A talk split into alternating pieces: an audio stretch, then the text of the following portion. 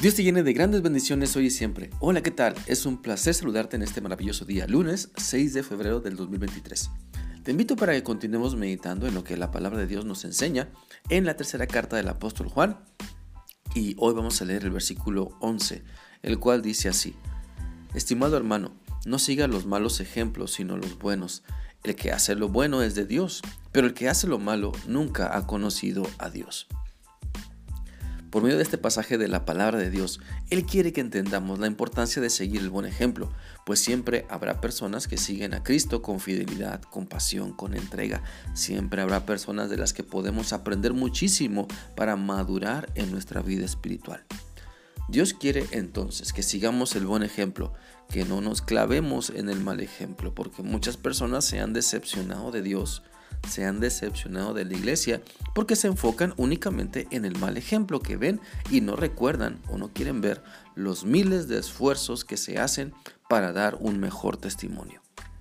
Así que, ¿tú qué clase de persona eres? ¿De los que se clavan en el mal ejemplo y se amargan la vida?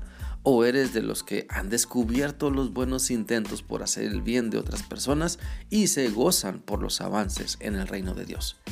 ¿Sabes? Cada uno de nosotros decidimos lo que queremos ser y lo que queremos seguir y lo que queremos ver. Cada uno de nosotros decide si, comete los aciertos de otras personas o comete los horrores que otras personas han tenido. Y cada uno decide de acuerdo a los valores que tiene, cada uno decide de acuerdo a los deseos por los cuales se ha dejado dominar. Pues si te dejas dominar por Dios, entonces su Espíritu Santo te guiará para convencerte de que el buen ejemplo es lo que hay que seguir. Pero si te dejas dominar por la ira, por los malos pensamientos, la amargura, si te dejas dominar por la falta de perdón, la infidelidad, la mentira, el chisme, entonces el mal ejemplo que otros han tenido dominará tu vida no porque estés destinado a repetir la mala conducta de tus antepasados, sino porque tu corazón ha decidido llenarse de lo malo como lo único que sabes y tristemente disfrutas hacer. Por eso te animo para que puedas buscar a Cristo, quien es el único que puede transformar tu vida para bien y para siempre. La Biblia dice en 2 Corintios 5, 17 lo siguiente. Si alguien está unido a Cristo, se convierte en un ser nuevo que ha dejado lo viejo atrás y está totalmente renovado. Démonos cuenta entonces que la renovación que necesitamos para tener una vida completamente nueva únicamente la encontramos en Cristo. Mira, seamos realistas, nuestra vida cambia no solo por seguir lo bueno, sino que primero hay que dejar que Cristo nos salve, sane, limpie, transforme que Él haga todo esto en nuestro interior y después será más fácil, ya con una nueva mentalidad, seguir el buen ejemplo de otros porque estamos enfocados en esforzarnos por vivir la voluntad de Dios.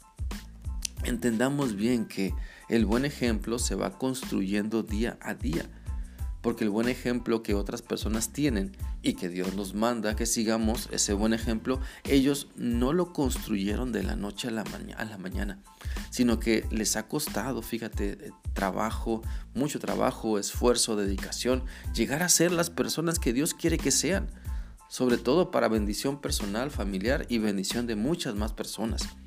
Por lo tanto, no recojas lo malo y lo perverso que otras personas van tirando por la vida.